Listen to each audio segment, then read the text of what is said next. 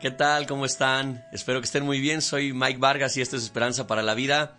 Creo, confío y declaro que este es un gran día, un día donde vamos a ser muy bendecidos por Dios, donde vamos a ser muy bendecidos por la mano de Dios sobre nuestra vida y que con Jesús tendremos una vida mejor este día y que este día alcanzaremos algo extraordinario.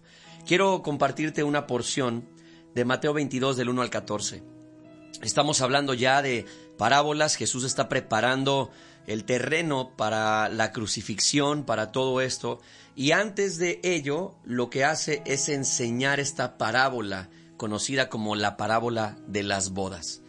Y antes de que empiece, yo quisiera preguntarte si a ti te gustan las bodas, eh, creo que a mucha gente le gustan las bodas, las ceremonias, a mucha gente le gustan esas ceremonias o la cena o el ambiente que se genera. Y, quiero que pienses un poco en eso. Ahora escucha esta enseñanza. Jesús también les contó otras parábolas. Dijo, el reino del cielo también puede ilustrarse mediante la historia de un rey que preparó una gran fiesta de bodas para su hijo. Cuando el banquete estuvo listo, el rey envió a sus sirvientes para llamar a los invitados pero todos se negaron a asistir. Entonces envió a otros sirvientes a decirles, la fiesta está preparada.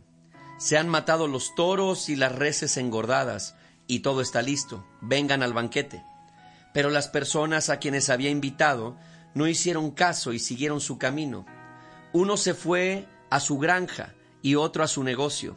Otros agarraron a los mensajeros, los insultaron y los mataron. El rey se puso furioso y envió a su ejército para destruir a los asesinos y quemar la ciudad. Y les dijo a los sirvientes, La fiesta de bodas está lista, y las personas a las que invité no son dignas de tal honor. Ahora salgan a las esquinas de las calles e inviten a todos los que vean. Entonces los sirvientes llevaron a todos los que pudieron encontrar, tanto buenos como malos, y la sala del banquete se llenó de invitados. Cuando el rey entró para recibir a los invitados, notó que había un hombre que no estaba vestido apropiadamente para una boda. Amigo, le preguntó, ¿Cómo es que estás aquí sin ropa de bodas? Pero el hombre no tuvo respuesta. Entonces el rey dijo a sus asistentes, Átenlo de pies y manos y arrójenlo a la oscuridad de afuera, donde habrá llanto y rechinar de dientes, pues muchos son los llamados, pero pocos los elegidos. Bien, Jesús nos dice que el reino de los cielos se puede ilustrar pensando en un rey que hace un banquete de bodas para su hijo. ¿Quién es este rey? Dios. ¿Quién es el hijo? Jesús. Y él está preparando un banquete o preparó un banquete desde la eternidad para que la gente tenga un encuentro con Jesús. De hecho, en un libro llamado Apocalipsis, que es el último libro de la Biblia, se habla acerca de estas bodas que se conocen como las bodas del Cordero se refiere a un tiempo donde Dios va a levantar a la gente, va a resucitar personas y en, en el cielo se reencontrarán o nos reencontraremos todos los que hemos creído con Jesús y serán unas bodas que se celebrarán entre el Cordero y su iglesia, hablando del grupo de creyentes. Y entonces lo que hace, lo que hace Jesús es decirnos y enseñarnos cómo va este proceso. Y dice que preparó un banquete, una relación, una fiesta. Imagínate, yo te preguntaba en un inicio, ¿te gustan las bodas? Quizás sí.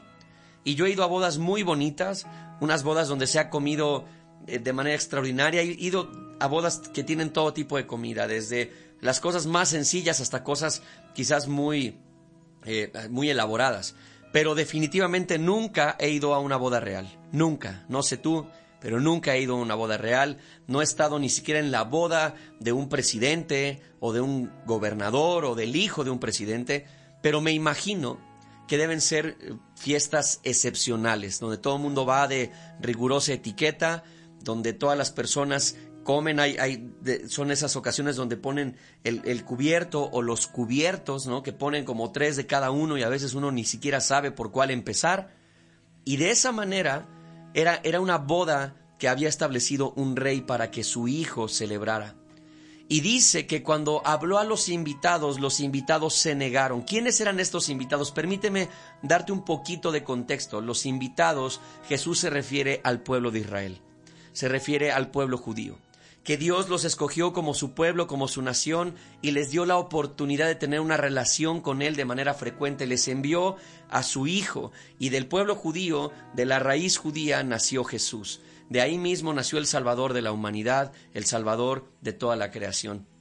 ¿Y qué es lo que sucedió? Que cuando Jesús vino y, dice allí que también antes de que eh, eh, el Hijo estaba allí y que Dios envió o que este rey envió a sus mensajeros para decirle a la gente, asistan a la boda. ¿Quiénes son esos mensajeros? Todos los profetas, todos los grandes eh, hombres y mujeres de Dios que en la antigüedad le dijeron a la gente, vengan a tener una relación con Dios, vuelvan a tener una relación con Dios. A lo mejor un poquito algo como lo que estoy haciendo el día de hoy contigo yo estoy llevando este mensaje para decirte que tengas una relación con Dios, algo como esto. Y entonces eh, Dios los invitó, el rey los invita a la boda y la gente rechaza la invitación porque la gente está ocupada con su propia vida. Hay un pasaje paralelo a este que nos explica un poquito más a fondo, que está en el libro de Lucas. Y, él habla acerca de que las, las negativas fueron las siguientes. Unos dijeron, es que tengo que ir a ver un terreno que acabo de comprar. Otro dijo, es que acabo de comprar ganado y tengo que ir a revisarlo. Y otro dijo, me acabo de casar, no puedo ir. El asunto es que cada persona estaba ocupada con su propia vida, edificando su propia vida. Y cuando Dios vino a llamarles, cuando el rey vino a llamarles, ellos no atendieron, no llevaron su, o sea, no, no llegaron a ese lugar de encuentro con Dios.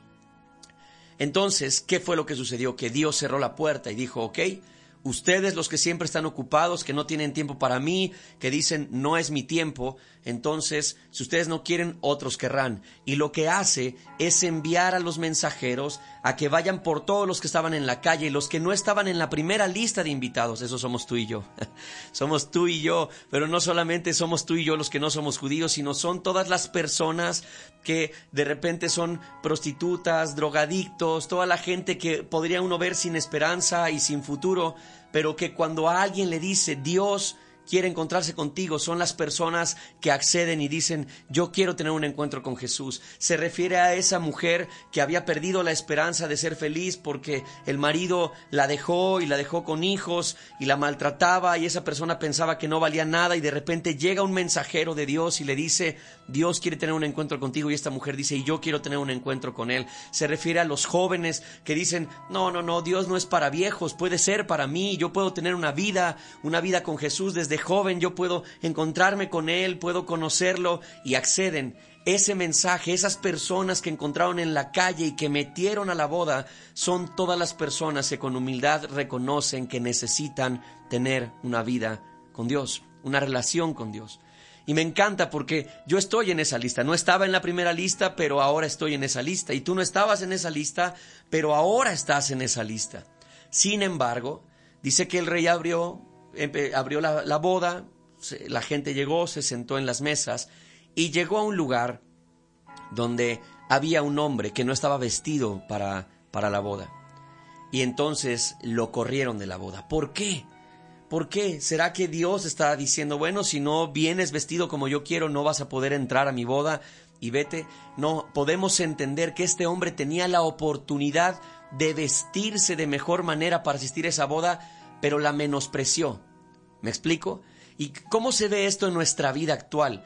Es decir, alguien viene con el mensaje y me dice, Miguel, tú antes no estabas invitado, pero ahora estás. Y entonces, ya que estoy, ya que estoy en esa disposición de decir, yo quiero entrar, quiero estar en esa boda, quiero tener esa relación con Jesús, la forma en la que yo me he visto correctamente para esa relación con Él, es cuando yo reconozco con humildad que para empezar ni siquiera tenía derecho de estar ahí. Habla acerca de humildad y arrepentimiento.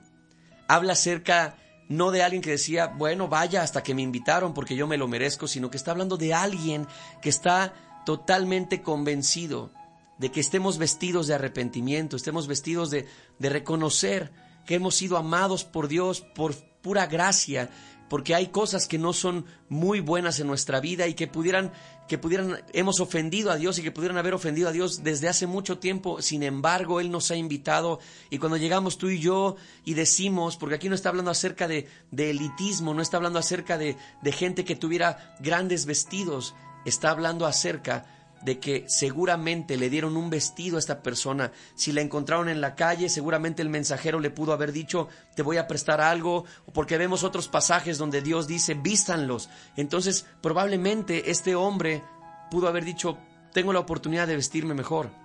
No, no, se trata de marcas de ropa, se trata de la actitud de mi corazón, de la actitud de, de, mis pensamientos, con qué me estoy vistiendo frente a Dios. Y cuando yo llego con humildad y le digo, Señor, yo no merecía estar en esta boda, y me visto de humildad, y me visto de sinceridad, pero te doy gracias, y me visto de arrepentimiento, y te pido perdón porque, porque de verdad sé que he hecho cosas que no te agradan, pero aquí estoy gracias a ti. Cuando yo me visto de estas cosas, me estoy vistiendo de manera correcta me estoy vistiendo de manera correcta. Y obviamente también apunta hacia algo que es una palabra que a mucha gente le hace ruido y esa palabra es santidad. Vestirse de santidad. ¿Y qué significa eso? Lo voy a decir de una manera muy breve. Santidad no es flotar, no es no cometer errores, santidad no es perfección. Vestirse de santidad es vivir amando lo que Dios ama y aborreciendo lo que Dios aborrece. Si tú vives de esa manera, estás viviendo en santidad. Entonces, e, e, e, esta idea del vestido correcto se refiere a eso, a que tú y yo nos vistamos de humildad, de sencillez, de integridad, de honestidad, de arrepentimiento, pero también de santidad. Así que hoy quiero que tú y yo celebremos porque hemos sido invitados a las bodas del Cordero y la puerta está abierta. Si tú estás escuchando esto por primera vez, tú puedes decirle a Jesús, Jesús, gracias porque me has considerado para entrar a tus bodas. Gracias porque este mensaje ha llegado hasta mí en el momento correcto, en el día adecuado, en el tiempo que yo lo necesitaba. Y hoy quiero encontrarme contigo y quiero conocerte. Por favor, vísteme con tu amor, vísteme con humildad, vísteme con lo que tú quieras para que yo pueda estar en tu presencia el día que tú vuelvas por mí. Y mientras yo esté aquí, quiero vivir amando lo que tú amas y aborreciendo lo que tú aborreces para parecerme a ti, Jesús. Te lo pido en tu nombre. Amén. Gracias a Dios porque Él nos ha invitado a esta boda y estamos felices y contentos porque es una maravilla y es un regalo que tú y yo, que no estábamos primero en la lista, ahora estemos considerados en esta lista solamente porque Dios lo ha decidido así y Él nos ha amado grandemente. Que Dios te bendiga. Gracias por conectarte en Esperanza para la Vida. Que tengas un gran día lleno de bendiciones. Nos escuchamos pronto. Chao. Te invitamos a que compartas este audio para que alguien más pueda escucharlo. Para conocer más de nosotros, búscanos en redes como Leeds Jalapa. Comunícate con nosotros a nuestra línea Leeds al 22 83 63 83 07